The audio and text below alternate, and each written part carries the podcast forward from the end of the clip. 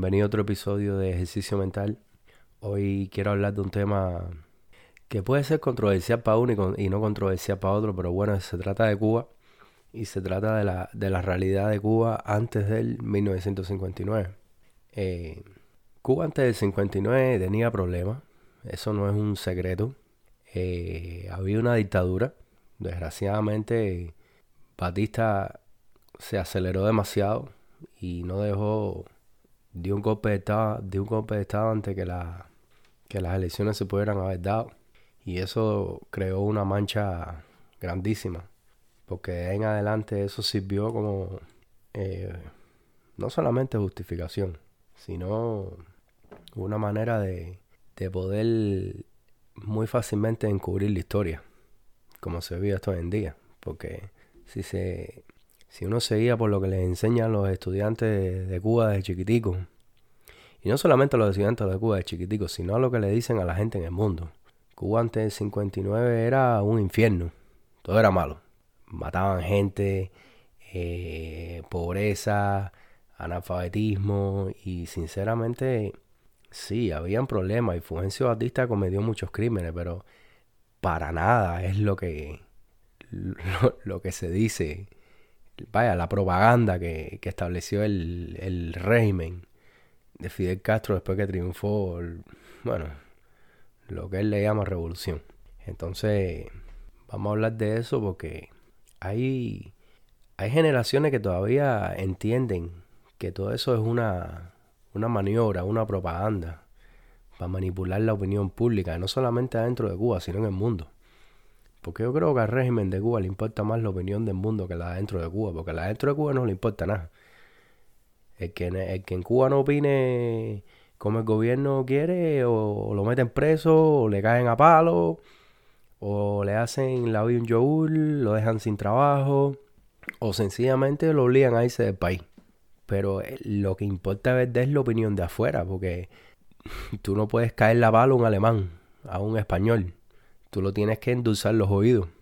Para ellos de verdad llegar a creer en el mito de, de, la educación, de la medicina, de toda esa porquería que hoy en día sale en Cuba, que a lo mejor en algún momento se vivió, pero se vivió mientras hubo dinero de la Unión Soviética, de lo que le quitaron a la, a la, a, a lo que ellos le llamaron la, la burguesía, esa gente tan mala, que le financió la campaña, pero eran muy malos.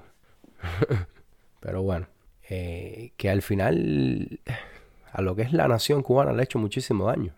Porque tienes un país en extrema pobreza, con una moral bajísima, porque en Cuba el, el cubano que no robe no vive, básicamente, y el gobierno lo sabe. Pero el problema es que ahí tienes un conflicto moral, porque robar para vivir no quiere decir que eso esté bien. Tú lo estás haciendo como una manera de supervivencia. Pero moralmente, intrínsecamente, uno mismo sabe que robar no está bien. Pero el gobierno también sabe eso. Por eso tiene creado ese sistema, porque entonces es lo que, lo que le dicen en Estados Unidos un catch-22. Sí, por un lado sabemos que estás robando, pero por otro lado no te nos puedes virar porque estás haciendo algo ilegal. Si el gobierno lo permite, sabiendo que la moral de la persona va a estar tan baja que la persona no se puede revirar. Porque ¿cómo tú te vas a revirar cuando tú sabes que tú estás robando en el primer lugar? Es una posición tan fea de estar como ser humano que no, por gusto la gente decide irse de ese, de ese país de las maneras que se van. En, balsa, eh, por terceros países, cruzando fronteras. Es, es, como yo le digo a la gente, ¿cuándo fue la última vez que los americanos se tiraron en balsa para Cuba? Si todo es tan bueno en Cuba, ¿por qué las personas son capaces de tirarse en una balsa? Para que se lo coman los tiburones. Definitivamente hay una disonancia cognitiva entre la idea del paraíso comunista este que han regado en, el, en el primer mundo, porque las universidades americanas desgraciadamente están con una idea totalmente errónea de lo que es la realidad cubana. Eh, yo mismo, yo me he graduado en Relaciones Internacionales en la Universidad Internacional de la Florida. Y las cosas que yo oía, que hasta los mismos profesores hablaban, que yo me quedaba así, como que, ¿qué tú estás hablando? Y tuve, hasta cierto sentido tuve conflicto. Porque hablaban cosas sin, sin base, sin saber. Hablándome de la, de la medicina cubana. Este hombre Michael Moore que llevó a unos americanos a, a tratarse en Cuba porque no tenían seguro en Estados Unidos. ¿A qué hospital tú crees que los llevaron en Cuba? Si no a los de los militares, a los elitistas. ¿Para que no lo llevaron a, a, a Franpay, al hospital de Matanza? O a ciertas provincias que no tienen hospitales. No me jodas. Entonces, eh, te, lo ponen como que aquello es, un, es un sistema eh, igualitario, que todo el mundo tiene las mismas posibilidades. Y si en Cuba tú no tienes una palanca, en Cuba tú te puedes morir que no te operan. ¿Tú sabes? Yo mismo, soy asmático. A veces uno iba a los hospitales no tenía ni, nada, ni, ni, la, ni oxígeno para darte un aerosol. Ah, no. Pero la medicina cubana. Sí, hay una realidad. Es que tampoco tú encuentras a la gente muerta en la calle, en, la calle en Cuba. Eso no existe. Eso, eso, es una realidad. Pero no es la exageración del mito ese cuando, cuando, cuando en Cuba sí hay eh, clases sociales, lo que son clases sociales eh, por debajo. Sí hay gente que coge mejor tratado médico que otros, sí hay gente que coge mejor educación que otros. Entonces e, es, una idea tan errónea que, ha, hecho mucho daño porque ha creado una, opinión pública equivocada. Y esa equivocación no solamente le hace daño a, a, a lo que es Cuba. Ya Cuba está jodido, ya, ya olvídate eso, eso es una marcha atrás. Pero el problema es que entonces tú ves la política aquí, tú ves este hombre como Bernie Sanders hablando que si el socialismo, que si esto, que si lo otro, que cosas que tú... Que, porque entonces ponen el ejemplo de los países nórdicos. Los países nórdicos no son socialistas. Los países nórdicos tienen programas de, de, redistribución sociales. Sí, es verdad. Pero su economía de por sí es una economía capitalista, es una economía libre. No es, no, no, no es planificada centralmente. No hay, no, hay fuerzas gubernamentales metiéndose en que si una persona tiene que, quiere abrir una peluquería, eh, no, no, no, no, no, eso no, no funciona así, sabes. ¿Para justificar qué? Pobreza, hambre, miseria. Yo quiero ver al, al, viejo ese montado en una balsa yéndose de Cuba porque no puede conseguir comida para comer. Por favor. Sí, que en Cuba hay gente que vive bien. Sí, claro que en Cuba hay gente que vive bien. No, en cualquier lugar donde tú tienes dinero y tú tienes acceso a, a, cosas materiales, tú siempre vas a ver mejor. Pero eso no quiere decir que es la mayoría de las personas. Entonces, por lo menos doy un, una introducción al, al, al, tema que quiero hablar hoy. Quiero empezar con, el, con la idea de que antes del 1959, Cuba era uno de los países del hemisferio occidental más desarrollados. Eh, inclusive el peso cubano competía con, con el dólar. La economía cubana era una de las mejores del, de esta parte del mundo. Esa idea de que, de, que Cuba, eh, sí, en, en, en, todas las partes del mundo hay gente pobre. La, la, la, pobreza, es, la pobreza es el, el, el otro extremo de la riqueza. Pero tú no puedes juzgar un país ni por los ricos ni los pobres, no, tenemos que juzgarlo por todo lo que está entre en medio. Y sí, siempre ha habido gente rica, siempre ha habido gente pobre. El problema es que en Cuba era un país que estaba en, eh, eh, eh, en camino a la prosperidad. Recordemos que Cuba empieza a ser república en 1902. Cuba no llevaba ni 60 años de república. O sea, era un país muy joven para juzgarlo. Entonces, y, así todo, tenía cosas que, que, que, vaya, hasta, hasta lugares en, en, los Estados Unidos que no tenían. Hay lugares en los Estados Unidos, especialmente el centro de Estados Unidos, que era más subdesarrollado que el mismo, que, la misma isla de Cuba. Inclusive hay un fenómeno que hoy en día a me llama mucho la atención. Que este es este fenómeno de los cubanos queriendo coger la ciudadanía española, que a mí me parece tan... Es, cómico de una manera bastante triste, porque bueno, al final los cubanos somos españoles o, tienes descendencia española o tienes descendencia africana o, es un, o eres una o eres un, una mezcla. Pero la idea de, de, de, del cubano querer coger la ciudadanía española para obtener recursos materiales antes del 59, eso no existía. Al contrario, los españoles iban para Cuba. La economía cubana estaba muchísimo mejor que la economía española. Los españoles iban para Cuba. Y entonces hoy en día tú ves los cubanos desesperados por coger un pasaporte para para España. Es increíble como, como la historia como la historia progresa. Vaya, y, y cosas que tú tratas de explicarle a la gente. Y sinceramente, pueden pensar hasta que tú estás exagerando. No es que pueden pensar, es que lo piensan. Porque estamos hablando de 59, 60 años. Que en, términos de historia no es tanto tiempo. Pero en la vida humana es bastante tiempo. Si aquí pasan 5 años y la gente ni se acuerda de lo que pasó cuando la administración de Obama, ni con menos la administración de Bush o la de Clinton. La gente está perdida. Y, es entendible, el mundo está caminando muy rápido. Aquí el, ciclo de noticias y de, la, a la velocidad que está pasando la historia es eh, muy rápida. Eso es entendible que aquí haya pasado algo hace un año y que las personas prácticamente ni se acuerdan. Imagínate tú 60 años. Tú caminas por La Habana hoy en día y es una, una cosa así como caminar en el pasado, pero un pasado como que si lo hubieran pasado 40 aviones y hubieran bombardeado la ciudad. Aparte el pedacito ese que arregló Eusebio Leal. Otro cretino. Porque le dan un crédito que no se merece. Porque tú me perdonas. A ti te dan una, cierta cantidad de dinero para que tú arregles un pedacito y, no, es muy difícil coger crédito. Pero, entonces esa es la única parte de La Habana que le enseña a la gente. El pedacito que arregle Eusebio Leal y entonces, entonces en todas las partes del mundo le están dando un premio. No me jodas cuando el 90% de la Habana Vieja se está cayendo. Ah, pero tiene un pedacito ahí que lo pintaron y, y, estaba más o menos. Cuando el otro día a tres muchachas le cayó un techo en la cabeza y las mataron. ¿Y, ¿Qué pasó? No, no, no, no pasó nada. ¿Dónde está Eusebio Leal? Arreglando el edificio de, de, ese que se cayó el balcón que hace un año le estaban diciendo a las autoridades, oye, se está cayendo el techo, se está cayendo.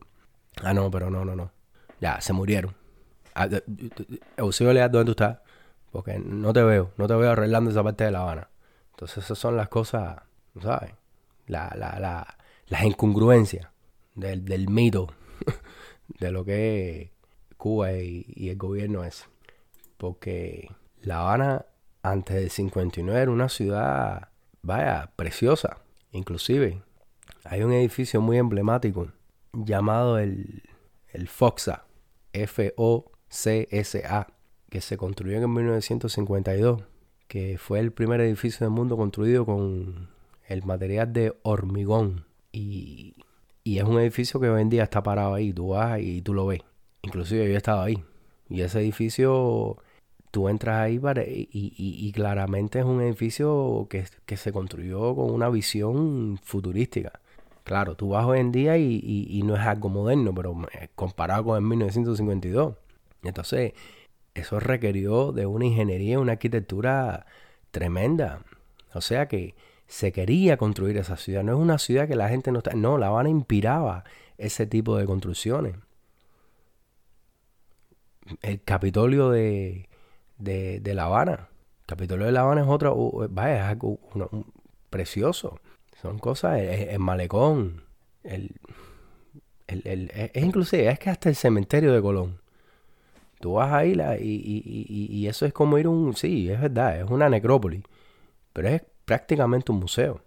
El Palacio Presidencial. Es, que son muchas cosas, porque La Habana sinceramente inspiraba. No era una ciudad donde la gente iba a deprimirse. No, no, no es una ciudad que inspiraba arte, eh, eh, daba alegría, gustaba construir, gustaba crear. No, no, no, era una ciudad que provocaba la destrucción, al contrario, la gente iba a divertirse. No era. Tú no ibas a deprimirte a La Habana. Y eso estamos, y eso no es la gente, los turistas, no, estamos hablando de artistas del mundo, eh, arquitectos, eh, de todo tipo, escritores, pintores. Y aquí tenemos otro, otra maravilla de la construcción, en, La Habana fue donde se construyó el primer hotel con aire acondicionado central. El hotel que se llama el Riviera, muy odiado por Fidel Castro, porque era un hotel de, de lo que era la mafia, la mafia italiana, que la mafia italiana se, es verdad que la mafia italiana se, se refugia, bueno, la mafia italiana americana se refugia en Cuba. Pero eso no quiere decir que no hayan construido, eso no quiere decir que no se hayan gastado el dinero. Es la misma idea de Miami, sí. En Miami se. En, los 80 en Miami hubo mucho tráfico de droga, etcétera, etcétera, etcétera. Pero mucho dinero se invirtió en la ciudad. Sí, que, que, que, que, fue. No fue la mejor manera. Pero bueno, es lo que ocurrió. Uno, uno tampoco puede taparse los ojos y decir, bueno, vamos a derrumbar todo lo que construyeron con el dinero de, del narcotráfico, para borrarlo de la historia. No, bueno, sí, el dinero del narcotráfico no es un dinero eh, el, correcto. Pero bueno, fue lo que fue. Se financió. ¿Qué se, qué se va a hacer? Tumbar toda la estructura. No le vas a quitar, le, vas a quitar crédito a lo, a, lo, a, lo, que se hizo. Bueno, es lo mismo que, que, por ejemplo, el Riviera. Se sabe la historia de Riviera, pero eso no le quita que ese, que, que hotel en, en, su momento, bueno, ahí está. Cosa que en ningún otro país había pasado en el mundo. Bueno, ya en La Habana había pasado. Un hotel con aire acondicionado. Que lo construyeron, eh, eh, bueno, ahí eh, está la película esta del, del Padrino, especialmente la segunda parte, que la recomiendo porque toca este tema. Ah, no es exactamente como ocurrió, pero por lo menos un, se puede tener una, una, una idea del, de cómo se involucraba la mafia americana italiana en, en esos años en, en Cuba. El Padrino, segunda parte. Una de las mejores películas de Pacino. Eh, pero bueno, sí. Porque si tú, te, si, tú te pones a pensar en eso, ¿qué lugar del mundo no ha tenido dinero que ha venido de manera errónea, pero que se ha utilizado para, bueno, hasta las pirámides de Egipto, que se hicieron a base de esclavitud? Bueno, entonces vamos a tumbar las pirámides de Egipto porque se hicieron a base de esclavitud. La muralla china. Y por ahí puedo seguir, por ahí para allá, de, de, de, de grandes estructuras del mundo que se han hecho de la, a, lo, a, lo, mejor de, a lo mejor no, no ha sido la mejor manera, pero ahí están. Y, y, es algo que, que, hay que admirar, porque son estructuras que, que, te dejan boca abierto. Pero, pero bueno. Otra cosa muy interesante es que la, lo que era la telefonía en Cuba era muy para su tiempo. Estamos hablando en este tiempo de antes del 59. Pero bueno, es que hasta, hasta muchísimo antes. Porque estoy leyendo aquí que la primera ciudad del mundo en tener telefonía con discado directo, sin necesidad de operadora, fue en La Habana en 1906. estamos hablando de, de, de, Eso hace más de 100 años. Otra... Y eso es algo que ya yo sí tenía un cierto entendimiento porque tengo familia que vivieron en Cuba antes del 59. Y, Cuba fue el segundo país del mundo en difundir televisión a color. Vaya, yo me imagino en aquel tiempo, porque hoy en día nosotros, ya es que ya no en día ni se trata de color, hoy en día se trata de resolución, de que si tercera dimensión, etcétera, etcétera. No imaginen en aquel tiempo que uno estaba adaptado a ver la televisión en blanco y negro y que tú estés en la isla esa, pequeña, comparado, no sé, con hasta, vaya, países muchísimo más grandes. Y que tú estés viendo televisión a color. Y que la gente en Europa estén todavía viendo televisión en blanco y negro. Esas son cosas que hoy en día tú lo piensas y, y, y, y es como darte un con, con, un martillo en la cabeza. Porque no hay manera de tú entender semejante realidad. Es como hoy en día decir que la internet en Cuba fuera más rápida que, que en Corea del Sur. ok. Ok, ok, en Cuba la gente eh, veía televisión antes que en los Estados Unidos. Eso, eso son cosas que hoy en día me río porque el problema es que en Cuba hoy en día hay tanto atraso que las cosas básicas que uno vive, no solamente en países del primer mundo, vamos, estamos hablando hasta en países suramericanos, cosas básicas en Cuba o no existen o son asequibles a una, a una mínima parte de la población. Eh, vamos a ponerlo desde el punto de vista que en estos momentos en Cuba la gente tiene que pasar trabajo para conseguir papel sanitario. Algo, algo tan elemental como el papel sanitario. La gente en Cuba tiene que, vaya, que, fajarse en una cola para conseguirla. Imagínate tú decir que en Cuba fue el segundo país del mundo donde primero se vio televisión a color. es, algo que, que es muy difícil de uno sentarse y, de ponerlo en contexto. Y, especialmente las generaciones de hoy en día. O la gente que no crecieron en Cuba, o la gente que no son de Cuba. que, que, que, que, lo que que lo que piensan es que, antes de la revolución Cuba era vaya no sé una república bananera que todos los días amanecían 50 gente muerta en la calle donde el nivel de alfabetización era por el techo cuando no era así pero esa es la idea entonces es difícil eh, ir para atrás ir hacia atrás y, y analizar las cosas de un punto objetivo, viendo lo bueno y lo malo, pero no viendo lo malo para justificar el desastre de Cuba hoy en día. Porque es como decir, cubanos de hoy en día estén contentos de que tienen esto, porque antes era peor. Ah, ah mm, no, ah, eso no es la realidad. Otra situación precaria que se vive en Cuba hoy en día es la, la falta de accesibilidad a la información. En Cuba tener... es, comparado con años antes, en Cuba mucha gente hoy en día tienen ya acceso a Internet. Pero es un acceso a Internet que primero que todo es bien limitado y segundo no es la mayoría de la población del país. Pero uno mira, uno mira hacia atrás y ya para el año 1928 Cuba tenía 61 emisoras de radio que en aquel momento radio era lo que hoy en día el internet. Si tú tenías radio, tú sabías todo. Si tú no tenías radio, tú no sabías nada. Porque no es como hoy en día, que hoy en día radio es nada más por música. Es, sinceramente, en muchos sentidos, obsoleto. Porque tú no necesitas la radio para saber las noticias, ¿no? Tú vas a tu teléfono, pum, pum, pum, y ahí tienes la, la respuesta. Pero bueno, en aquel tiempo, estamos hablando de 1928. El radio era lo último. Y, pero bueno, ya dije que habían 61 emisoras de radio en Cuba 43 de ellas en La Habana, y en ese momento Cuba ocupaba el cuarto lugar del mundo, superado solamente por los Estados Unidos, Canadá y la, y la Unión Soviética. Increíble. Cosa que hoy en día tú dices, es como ahorita hice una comparación, es como decir que hoy en día Cuba, tu, Cuba tuviera una velocidad de internet superior a la de Japón. Vaya, e, eso, eso no existe. Y eso es conectado directamente al acceso a la información, porque el tiempo de, de Batista sí, no fue el mejor. Pero la gente en Cuba y el mundo sabía lo que estaba pasando en Cuba. La gente sabía cuál era su enemigo. Por algo, lo, por, pudieron derrumbar a Batista, porque Batista era un enemigo donde todo el mundo decía, ok, este tipo no es el futuro del país. Este tipo claramente se tiene que ir. Pero la gente sabía el enemigo. En Cuba hoy en día la gente no sabe su enemigo. En Cuba hay un control de la información hoy en día el gobierno cogió tanto monopolio sobre la información que en Cuba la gente no conoce ni su propio enemigo. Es más, el propio enemigo de Cuba es tu mejor amigo. Es como el síndrome de Estocolmo, que caes preso de tu propio de la propia persona que te quiere secuestrar. Porque bueno, tú no sabes más nada.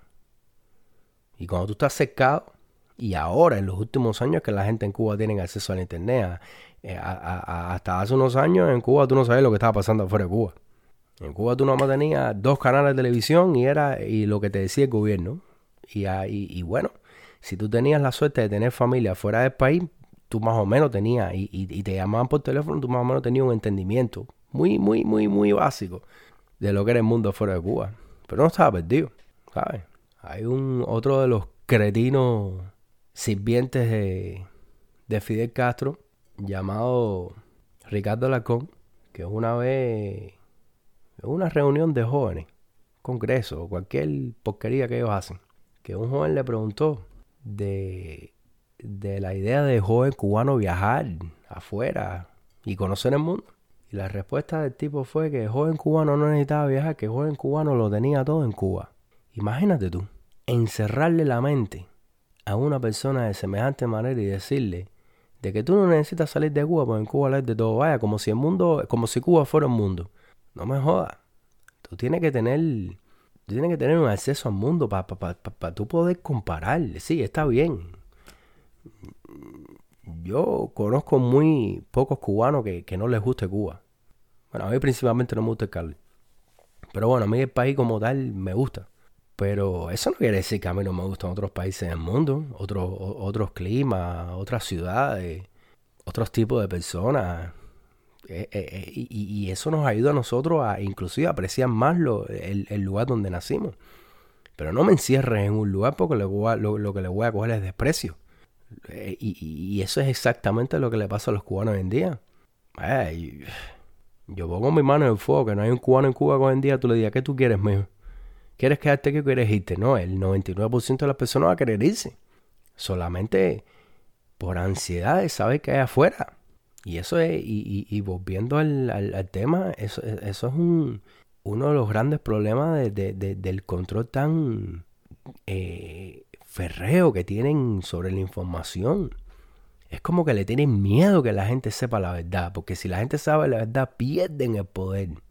Y bueno, y de eso se trata, de poder. La información es poder. Y ahora saltamos otro tema de que para el cubano es, eh, eh, este tema para el cubano es un tema tabú, un tema triste, que hasta cierto sentido está prohibido bueno, es más, en, en, en, en Cuba el tráfico de carne es prácticamente traficar droga. El tema de la comida en Cuba es un tema complejo. Porque cuando tú hablas con un comunista de esto arrastrado, el argumento de ellos es que en Cuba nadie se muere de hambre. Bueno, a lo mejor tú no te mueres de hambre en 1, 2, 3, 4 días, 5, 6, 7 meses. Pero cuando tú pasas hambre, porque pasar hambre no quiere decir no comer. No, tú puedes comer arroz todos los días y tú vas a tener hambre. No es lo mismo una persona que come arroz todos los días que una persona que todos los días se come arroz con huevo frito. Como mismo no es los días que una persona se come arroz, huevo frito y papa frita. O una persona que tiene la suerte en Cuba de comerse un carne, pollo, lo que sea. El hambre, eh, el hambre no, no, es, no es, oh, tú tienes hambre hoy y no comes por tres días. No, el hambre es progresivo. El hambre, tú te puedes meter años con hambre. Claro, tú comes lo básico para no morirte. Pero no morirte no quiere decir que no tengas hambre. Es como tú puedes estar enfermo de una enfermedad. Y mientras que tú tomes una pastilla, la enfermedad no te mata.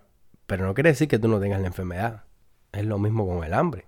Eh, eh, eh, hoy en día, hoy en día no hace muchísimo tiempo. lo, que es la carne en Cuba es algo, ah, es como decir oro. Cuando en Cuba, antes del desastre este, llamado revolución, había una cabeza de ganado por ciudadano. Por Dios. Un animal que tú lo pones ahí a, a comer pasto. Vaya, hay que controlarlo. Tú no lo puedes dejar porque... Pero hay manera. Porque si hay un animal bueno para el ser humano es la vaca. Sinceramente. Vaya, nos da de todo. Leche, carne, queso. Vaya, es como lo pusieron aquí, cójanlo. Cuídenlo. Ah, no, en Cuba es prohibido. En Cuba tú matas una vaca y te metes más años preso que violar a una mujer. Sinceramente. En Cuba, como dijo ahorita, le cae un techo a una a tres niñas y las matan. Bla está, en medio de la calle. ¿Verdad? No pasa nada. Róbate una vaca para que tú veas. Te meten 25 años preso. Eso es una locura. Eso no ocurre en ningún país del mundo. Literalmente. En Cuba tú violas a una mujer y te meten 5 años preso o lo que sea. Tú matas a una vaca y te meten 25 años preso. Ahora, ¿cuál, cuál es esa eh, fijación que tiene el gobierno con que tú trates de comerte un pedazo de carne? Que son capaces de dejar pasar crímenes, literalmente, crímenes contra otros seres humanos, pero castigan con toda la de la ley a una persona que sea capaz de matar una vaca. Eso no tiene sentido a no ser que tú quieras poner a propósito a la población a pasar hambre, porque una población que tiene hambre es una población que no se te puede virar. No hay manera de tú poder defender tus derechos con hambre, olvídate eso. Y, y, y, más, si no, si, si, porque si tú dices, bueno, yo estoy muerto de hambre, ya eh, lo que me queda es morirme, por lo menos tú puedes coger un palo y caer la pala aquí. Pero sí, eh, y ahí es donde viene la idea, no, en Cuba nadie se muere de hambre, sí es verdad, pero te mantienes en, esa, en ese limbo en que tienes hambre y no tienes hambre, ¿Quién se puede revelar con semejante trabajo psicológico? Con semejante chantaje mental. Así, de verdad. Y, eso es una situación muy triste. Cuando en Cuba antes del 59 el hambre no se conocía. Ese hambre general. Estamos hablando de hambre general. Hambre siempre la gente va a pasar en cualquier lado del mundo. Pero lo que estamos hablando de hambre generalizado. En Cuba hay hambre generalizado. En Cuba hay que hacer cola para hacer, para coger pan, para todo, para todo, para todo hay que hacer cola. Te puedes meter tres horas en una cola para que después saque una persona y te diga, se acabó el pollo y te metiste tres horas sin comer. vaya, perdida. Es una lucha conseguir algo para comer. Pero no te mueres de hambre. Imagina tú qué manera de vivir es esa. Oye, tengo que dar gracias porque paso hambre, pero no me muero de hambre. No me jodas. Prefiero tirarme una balsa y que me coman los tiburones, como hicieron mucha gente. Y conectándolo con, esta idea de, de la falta de comida. Cuba es hoy en día un país donde la gente lo que lo compara es con África, con países africanos. Y si lo comparan con esta parte del mundo, lo comparan con Haití y con países centroamericanos. Inclusive países centroamericanos están mejores que Cuba. Porque tiene muchísima más producción. Sí, hay, en, hasta cierto sentido hay más crimen, es verdad. Pero en términos de, de, materia, muchas veces la gente va a Centroamérica a conseguir cosas, en Cuba no hay. Es una realidad. Comparado con que antes de la revolución, Cuba era el país de América Latina que más presupuesto per cápita tenía por habitante. Estamos hablando que el, que presupuesto de Cuba era de 400 millones de dólares con, con, una población de 6 millones 630 mil personas. Imagínate tú. Y en aquel tiempo estamos hablando que, que, que, Cuba estaba compitiendo con Uruguay, Argentina, Brasil, y no es la, y, no es la Argentina hoy que es otro desastre más. No, es la Argentina de los años 20, los años 30, que era la Argentina de industria, antes de Perón, porque la Argentina se destruyó después de Perón. Gracias al populismo. Pero ponte a pensar, y, y, este cambio no ocurrió, eh, otra vez, no ocurrió en mucho tiempo. Estamos hablando de 50 y pico, 60 años. Hasta, hasta menos. Ya Cuba en lo, en lo que era los principios de los años 90, Cuba era un desastre de país. Porque Cuba dependió tanto de la Unión Soviética que nada más cayó la Unión Soviética, Cuba cayó en lo que le llamaban el periodo especial. Cuba más nunca salió del periodo especial. los infames estos que se llaman gobernantes pueden decir que Cuba salió y que ahora están en un, en periodo coyuntural. Cretino. Periodo coyuntural no para ti porque tú tienes la panza llena. Periodo coyuntural. Qué falta de respeto. No, no, no, no, no. Es que desde Cuba eh, soltó la teta de la Unión Soviética, se descubrió la realidad de lo que es la economía cubana, que no había ninguna economía, que era un parásito. Hasta que empezaron a chupar de la teta de Venezuela. Y mira cómo dejaron a Venezuela. Es como un cáncer. Chupa, chupa, chupa, chupa, chupa, sin pensar en que, oye, vamos a, vamos a dejar un futuro, vamos a chupar un poquito, pero vamos a dejar para que esto siga creciendo. No, no, no, no, no. Es ahí chupa, chupa, chupa, hasta que se muere el, el, el organismo. Increíble. Y ahí están otra vez, embarcados. Claro, echando de la culpa al bloqueo de Estados Unidos. Porque a mí lo que siempre me ha llamado la atención, cuando se trata de lo que ellos le llaman economía, que no es ninguna economía, es más la riqueza de una finca. El bloqueo cubano aplica, el bloqueo americano aplica a, a consideración de los comunistas a las calles, vaya, ciertas calles, porque las calles por donde pasaba Fidel, esas calles no tenían un bache. Ahora tú ibas a Marianao y, a otros barrios, La Lisa, ya tú sabes, por ahí no podía pasar un carro. Pero el bloqueo no llega a los hoteles de Varadero. A un turista canadiense tú no le puedes decir, señor, le tengo que pedir disculpas porque se acabó el papel sanitario. Eh, yo no sé cómo se va a limpiar las nalgas. Vas a tener que esperar hasta abril. Así que, no sé, te puedes virar para Canadá, te puedes quedar aquí, pero tienes que buscarte una manera de, de limpiarte, porque no hay papel sanitario. ¿Tú crees que un hotel de los que ellos le llaman cinco estrellas le pueden decir es un turista? No, no se lo pueden decir porque más nunca un turista ese hotel. Ah, pero a los cubanos sí se lo dicen. Entonces, el bloqueo, ¿para quién es el bloqueo? Porque entonces hay papel sanitario para los turistas, pero no hay papel sanitario para los cubanos. Mm. Entonces dicen que en Cuba la falta de comida es por el bloqueo.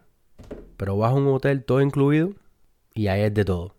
Pero espérate, espérate, espérate. So hay comida para los hoteles, pero no hay comida para los cubanos. Es que entonces el bloqueo es algo muy selectivo. Porque hay bloqueo para no arreglar los baches, los juegos de, de las calles de La Habana pero no hay bloqueo para construir hoteles cinco estrellas de Meliá y de todas esas compañías que se brindan a hacer negocio con una dictadura infame. Para eso sí no hay bloqueo. Claro. Cuando, tienen, cuando, la, cuando la televisión tiene que darle justificación a las personas porque la gente tiene que hacer una cola de tres horas para comprar un paquete de pollo, le, echan la culpa a los Estados Unidos. Ah, pero si tienes el dinero, por un hotel cinco estrellas, te puedes comer todo el pollo que te dé la gana. es, es, que es un bloqueo muy selectivo. El problema es que una, un círculo déspota no puede más nunca mantener una economía, porque una economía tiene que ser libre para poder crecer. Un círculo déspota nada más se puede preocupar por su propia barriga, por sus propios intereses. Y entonces buscar algo externo para echarle la culpa, para justificar la ineficiencia. Algo que Fidel Castro siempre pudo hacer muy, muy eficaz. Porque a la gente le da de muy inteligente. Sí, tuvo su inteligencia, eso, eso no se le puede quitar. Pero es una inteligencia que lo utilizó para qué. Porque tú puedes ser inteligente políticamente, pero tú no puedes ser inteligente políticamente, científicamente, eh, arquitectura, eh, eh, granjero, no sé, de todo lo que se puede hacer. Ah, no, no, no, el tipo lo sabía todo. No me jodas, el tipo, ah, sí, políticamente era inteligente, pero científico era un anormal. Como arquitecto era un anormal, ¿sabes? Pero no el científico se tenía que, que, bajar la cabeza cuando el tipo, compare, deja que el país fluya. Ese, ¿cuál es ese ego tan, tan feo? Que, lo que ha llevado es una nación a, a, a, a no tener, eh, ¿cómo decir? A no tener una visión como un pueblo, sino una visión basada en los antojos, en los caprichos de una persona, porque esa persona se cree que se lo sabe todo. Aquí nadie sabemos todo. Aquí tú puedes, tú, puedes coger y decir, yo voy a estudiar ingeniería. Es más, tú puedes ser el mejor ingeniero del mundo. Pero que tú seas el mejor ingeniero del mundo, a ti no te hace el mejor científico del mundo. A ti no te hace el mejor económico del mundo. No, tú eres el mejor ingeniero del mundo. Como economista a lo mejor eres, eh, tienes eh, deficiencia. Y eso no te quita a ti tu mérito. Pero es la realidad. Porque lo, tú no puedes correr un país como un antojo. Tú no puedes correr un país como, con, un ego tan grande que pensás que te lo sabes todo porque lo vas a llevar a la destrucción. Exactamente lo que se ve hoy en día. Y siguiendo con el tema del, del bloqueo. A mí me llama mucho la atención cuando la gente, especialmente la gente que está fuera de Cuba, que han crecido en los Estados Unidos y Europa, que son defensores de que todo lo que está pasando en Cuba es por culpa del bloqueo el bloqueo americano.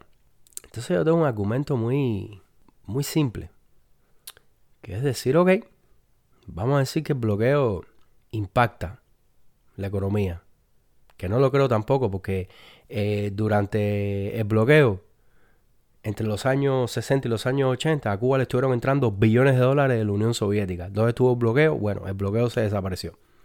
¿Y a dónde se fueron todos esos billones de dólares? Bueno, no, no sé. Pero vamos a decir que impacta la economía. ¿Qué tiene que ver el bloqueo americano con quitarle las libertades civiles a los ciudadanos? Con quitarle la libertad de expresión a los ciudadanos. Con quitarle la libertad económica a los ciudadanos del país. ¿Qué tiene que ver eso? Eso no justifica. El, bloqueo económico no justifica que en Cuba no puedan haber unipart eh, eh, partidos pluripartidista, que Cuba pueda ser un partido, que Cuba pueda ser un país pluripartidista, donde las personas puedan tener agencia de su gobierno, donde las personas puedan escoger a sus líderes, las políticas.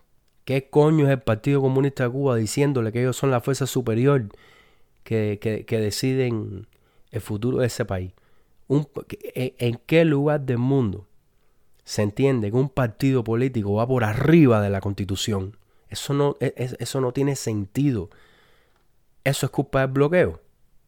El bloqueo no tiene nada que ver con eso. Eso lo que es, e, e, eso lo que son una, tres o cuatro déspotas que lo que quieren es mantener una idea de poder, que es un poder efímero, porque en algún momento lo van a perder.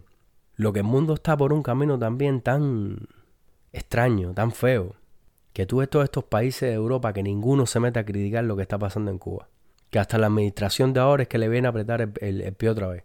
Porque estaba entonces el presidente Barack Obama sentado con Raúl Castro viendo un juego de pelota. ¿Qué es eso? Cosa que tú dices, ¿qué está pasando aquí? Yo entiendo que tengan eh, que, hayan tener conversaciones, relaciones diplomáticas, porque así se resuelven muchos problemas. Pero sentado viendo un juego de pelota, ¿qué es eso? ¿Qué tú estás aplaudiendo? ¿Qué tú estás, qué tú estás haciendo? Ahora mismo, ¿cuánta gente en Cuba no están cogiendo presa? ¿Dónde está la Unión Europea condenando a Cuba? ¿Dónde está la posición común? Como si en Cuba de pronto, después de los 75 que Fidel Castro metió preso, más nunca hubo un, más nunca un preso político. Se desaparecieron.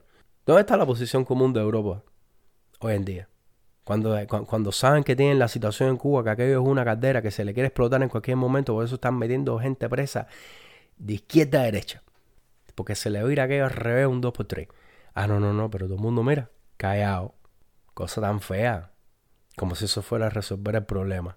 Lo único que, lo, único que logra es que la gente pierda más fe en, en, obtener su propia libertad, en querer cambiar su propio destino, en querer tener un futuro, en no tener que depender de irse de su propio país para poder tener una vida próspera. Qué cosa tan, tan triste que la, que la única opción que tú tengas es irte de tu país, porque tu propio país a ti no te dejen ser libre, que tú no puedes poner no puedes vender una pizza sin que te venga un inspector de gobierno atrás de, de extorsionarte. eso no es manera. Es más, no hay economía que pueda crecer de esa manera. No hay ser humano que pueda ser libre de esa manera. Ahora entramos a uno de los de los temas preferidos de la de la dictadura cubana. Su tema más más propagandístico la medicina. Como si en Cuba antes del 59 no hubieran médicos. Como que si la medicina hoy en día cubana es la mejor del mundo. Mira, usted nada más tiene que buscar muy fácil eh, en Google, poner condiciones de los hospitales de, la, de Cuba.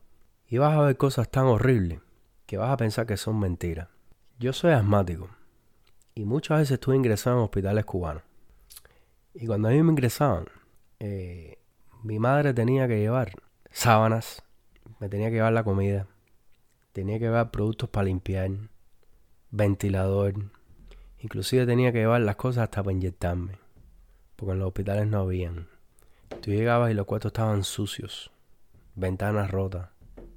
Claro, eso no quiere decir que hubieran hospitales elitistas donde hay lo último, la última tecnología. Claro, eso es para los militares. Pero desgraciadamente se ha creado una, una imagen de la medicina cubana que quiero aclarar algo. Cuando yo hablo de la, de la medicina, yo estoy hablando del sistema. Yo estoy muy claro de que en Cuba hay médicos excelentes. Médicos. Seres humanos. No estamos hablando de un sistema, de los materiales. Porque médicos hay muchísimos. Ahora, muchísimos se tienen que ir del país. Muchísimos paran de practicar la medicina porque no pueden ni tan siquiera practicarla porque no tienen los materiales para poder atender a la gente. El problema es que hay que hacer una distinción. El médico cubano y los médicos cubanos que están saliendo hoy en día no tienen la misma calidad los médicos cubanos que estaban saliendo hace 15, 20 años. ¿Ok? Pero bueno, el médico cubano no tiene nada que ver con el sistema de medicina cubana. Hospitales que parecen, vaya, eh, no del tercer, del quinto mundo.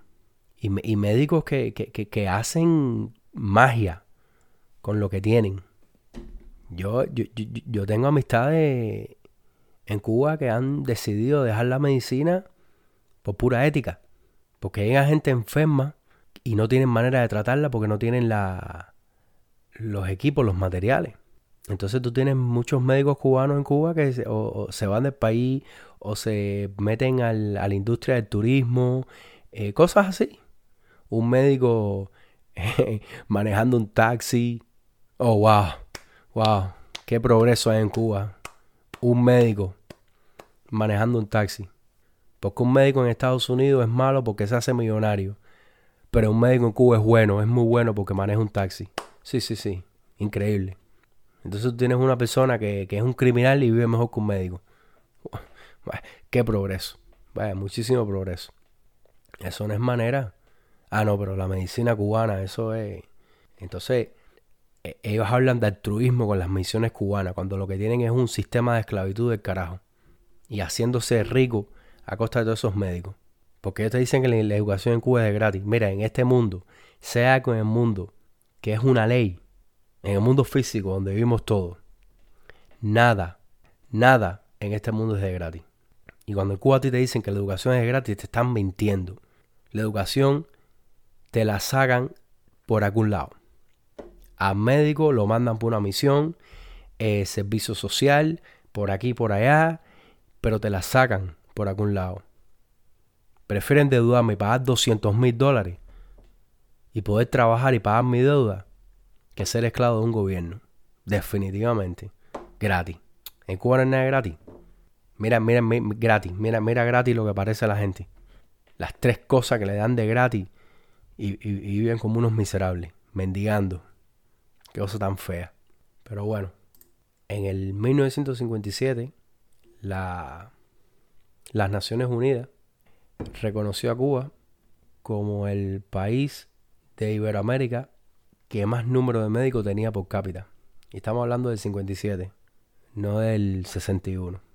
Eso, una de, las cosas que desmiente la, revolución, ¿no? Que, oh, ahora sí en Cuba la, gente tiene acceso a la medicina. No, la gente tenía acceso a la medicina en Cuba antes de la revolución. La revolución no, no, no promovió la medicina en Cuba, no, la medicina en Cuba existía.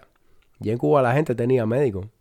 No es que no es que la gente tenía que salir del país para, para irse a ver a un, a un médico, a un especialista. Ya eso existía. Lo mismo es hasta con la educación. Ah, no, en Cuba, oh, la campaña de alfabetización. No me joda, la campaña de alfabetización no fue, una, no fue más nada que una campaña para indoctrinar a la gente en las ideas del marxismo-leninismo. De meterle a la gente esa, eh, el izquierdismo en la cabeza, justificando lo que no te estoy educando. En Cuba la gente está educada ya. En Cuba había en escuelas. Eh, eh, te, quieren hacer creer que Cuba era un país de, de, analfabetos cuando Cuba no, no, era ningún país de analfabetos. ¿Que habían analfabetos? Claro que habían analfabetos. Yo, no sé un lugar del mundo donde no haya gente analfabeta. Pero hablar de que, oh, un logro de la revolución, la analfabetización en Cuba. No me joda. Eso es una gran mentira. En cualquier lado del mundo se sobreentiende especialmente la gente del campo, usualmente tienen un, nivel más bajo de educación que la gente de la ciudad. Pero eso no le quita el valor que tiene la gente del campo. La gente del campo tiene un valor inmenso. El campesino no necesita ser ingeniero. El campesino no, no, no necesita ser un filósofo. ¿Tú sabes lo que necesita hacer el campesino? Saber cultivar la tierra, quererla, entenderla, ¿Para qué coño yo quiero un campesino que me esté filosofiando cuando el frijol no está creciendo? Deja la filosofía para los filósofos. Deja la tierra para la gente que le gusta crecer la tierra. Un campesino no tiene por qué ser eh, marxista. Eso no tiene sentido. Deja el campesino tranquilo. Ah, no. Vamos a traer los campesinos para La Habana como si eso, ah, pues, bueno, por traer los campesinos para La Habana y, y, y, virar la, la, el, el, el, dominó, como se dice en Cuba, bueno, tienes un país hoy en día que no produce. Porque el campesino se le olvidó que tenía que ser campesino. Ah, porque la falta de comida en Cuba es por el bloqueo. No, la falta de comida en Cuba es porque ningún campesino quiere producir comida. Porque los tres, tres o cuatro campesinos que quedan producen comida y, el gobierno se lo quiere quitar todo o, comprárselo a un precio miserable. Campaña de alfabetización. Por favor. Cuando en Cuba siempre era una escuela. Cuando Cuba era uno de los países más educados de, de, lo, que, de lo que se le llama América Latina. Del mundo occidental. Es más, era hasta más educado que muchos países de Europa. En el momento de la historia. Porque en ese momento también se sobreentiende que Europa estaba pasando por una situación bien difícil. Y más me, y, vamos a verlo desde el punto de vista cercano a nosotros los cubanos, los españoles. Los españoles estaban pasando por una situación súper difícil. Que Cuba no es que estuviera pasando por la situación más fácil, pero no más nunca al nivel de lo que estaba pasando en Europa. Y, hiperinflación. Estamos hablando que en ese tiempo empezó el, el fenómeno del nacionalismo socialismo en, Alemania, de, de, los nazis. Guerra Mundial I, Guerra Mundial II. Cuba no tuvo que pasar por nada de eso. Cuba tenía sus propios problemas. Claramente, dado en un momento de la historia, pudo desarrollarse porque no estaba pasando por situaciones tan precarias. Porque las situaciones de Cuba tenían soluciones. Cuba no necesitaba una revolución. Cuba lo que necesitaba eran soluciones se estaban solucionando. Compáralo con lo que estaba pasando en Europa. Dos guerras mundiales. Millones de gente muerta. Eso sí es un problema. Eso sí hay que cambiarlo. ¿Revolucionar qué? ¿Para que tres o cuatro militares se hagan dueños de un país entero? Ah, no me jodas. Eso es mentira. Eso es condenar a una nación a la pobreza por una ideología falsa. Una ideología que lo único que trae es miseria, pobreza, comunismo. Si hay algo en este mundo que se puede decir, es que no hay seres humanos que somos iguales. Es más, lo que nos hace seres humanos es que somos diferentes. Si no fuéramos diferentes, no fuéramos seres humanos y fuéramos máquinas. So, gracias a la diferencia, somos seres humanos, no somos máquinas. Y el comunismo, desgraciadamente, quiere convertir a la gente en máquinas, en animales, en hacernos eh, eh, eh, crear una, una, idea de igualdad. La igualdad no existe. La igualdad es la cosa más, más que más miedo me da a mí en el mundo. Yo no quiero ser igual que nadie, quiero ser yo. Yo quiero que tú seas tú. Igualdad, por favor. Aquí volvemos al, a lo que es la, la educación. En el 1956, las Naciones Unidas reconoce a Cuba como el segundo país de Iberoamérica con los más bajos índices de analfabetismo. Ahora, ¿cómo justifica Fidel Castro y su pandilla esos niveles de tan baja analfabetización que había en Cuba? Si no teniendo al lado, bueno, vamos a empezar que lo primero, lo primero, que Fidel cogió control en Cuba cuando triunfó su, su campaña fue el sistema de difusión eh, de información, la radio, la televisión, etc. Y ahí ya empezó la campaña, porque a la vez que un gobierno coge control, un monopolio de la información, bueno, ya tú eres dueño de la información. Ya tú le estás diciendo a la gente lo que es, porque esa es la palabra oficial. Y ya, bueno, está en ti creerlo o no creerlo. Y el que no lo creía, sabe lo que le pasaba. Y el problema es que no creerlo en Cuba al principio te salía bien caro. A muchos lo fusilaron. Si no creía la historia que ellos querían darte a creer. Eh, es interesante cómo se critica a, a lo que fue la Cuba de antes de la revolución. Y y en Cuba en 1940, Cuba se convierte en el primer país de Iberoamérica en tener un presidente de la raza negra, electo por mayoría absoluta, cuando la gran mayoría de la población de Cuba era de la raza blanca. O sea, que Cuba se le adelantó a los Estados Unidos 68 años en este sentido. Ah, no, pero el racismo en Cuba era tremendo. Entonces, Desgraciadamente, la única manera que nosotros, como seres de la modernidad, tenemos de, de mantenernos al día, y cuando digo mantenernos al día es estar, ser consecuente con la información que uno es capaz de, de encontrar, es de entender que la única manera que nosotros podemos tener un entendimiento de la actualidad es tener un entendimiento del pasado. Y no tener un entendimiento del pasado de lo que nos quieren, de lo que te quieren decir, no, uno, uno buscar, porque hoy en día tú miras lo que está pasando, por ejemplo, como critican a los Estados Unidos, de que Estados Unidos, el racismo, etcétera, etcétera. Y Estados Unidos tuvo un presidente negro, el cual fue, fue escogido por un país donde una mayoría de gente blanca, que eso mismo ocurrió en Cuba hace muchísimos años que a la vez en Europa nunca ha ocurrido. Entonces, es muy fácil uno buscar las cosas malas de un lugar, sin uno mirar y decir, coño, pero espérate, si acá ha ocurrido cosas buenas, lo que si tú te enfocas en el pasado solamente lo negativo y tú tienes el, monopolio de enfatizar en esa negatividad, bueno, no hay manera de la gente comparar el presente con el pasado. De decir, espérate, ¿qué en el pasado funcionó que lo podemos aplicar en el presente? No, no, pues si todo, si todo lo que te están diciendo del pasado es negativo, bueno, imagínate tú. Mm, el, todo lo del presente nunca va a ser peor que lo del pasado. yo espero estarme entendiendo, pero, pero sinceramente, si uno no llega a esa conclusión, estamos perdidos. Porque ahí, ahí es cuando los valores del pasado, sí, hay cosas que se tienen que llegar en el pasado, ¿no? Pero hay cosas que tenemos que traer del pasado porque son cosas que hoy en día en el presente, en el pasado eran mejores.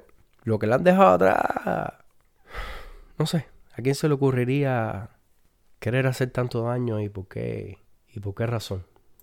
Y ya aquí estamos ya llegando a, finalizar el podcast que se me ha ido de más tiempo de lo que pensaba, pero no, no importa, porque es información que pienso que es muy útil. Y estoy llegando al punto de que en 1940 Cuba aprobó la, una de las constituciones más, más avanzadas en todo el mundo, cogiendo partes de la constitución americana y haciéndola mejor en muchos aspectos. Cuba fue la primera nación de América en reconocer el voto de las mujeres, entre establecer la igualdad de derechos entre los sexos, las razas y el derecho de la mujer al trabajo, cosa que, que muchos lugares de este mundo, hoy en día inclusive, todavía no reconocen. Cuba, en Cuba se le estableció un respeto a la mujer, que es increíble, porque hoy en día lo que le llaman revolución cubana dicen que respeta a la mujer y por Dios, la mujer en Cuba ha perdido tanto respeto. El abuso doméstico y por ahí para allá. Pero en Cuba la, la, mujer, ser aquellos años que se conocen como años atrasados, convencionales, ya en Cuba habían instituciones hasta solamente de mujeres, mujeres doctores, etcétera. Pero es un entendimiento de que es difícil entender, dado las circunstancias que se encuentra Cuba hoy en día. Cuando tú tienes un país donde no se reconoce ni el feminicidio, donde a una mujer la violan y nadie se mete.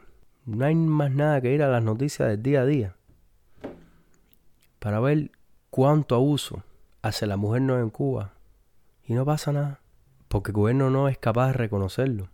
Porque el gobierno ha creado una propaganda del mundo de que en Cuba no hay violencia. Cuba todo es bueno. Por lo tanto, ellos nos pueden reconocer que hay un problema. Porque si el día que reconozca que hay un problema, bueno, se le cae todo el jueguito. Es como que el gobierno no puede reconocer que en Cuba no hay hambre. Porque el día que el gobierno reconozca en Cuba no hay, eh, en que en Cuba hay hambre, se acabó todo.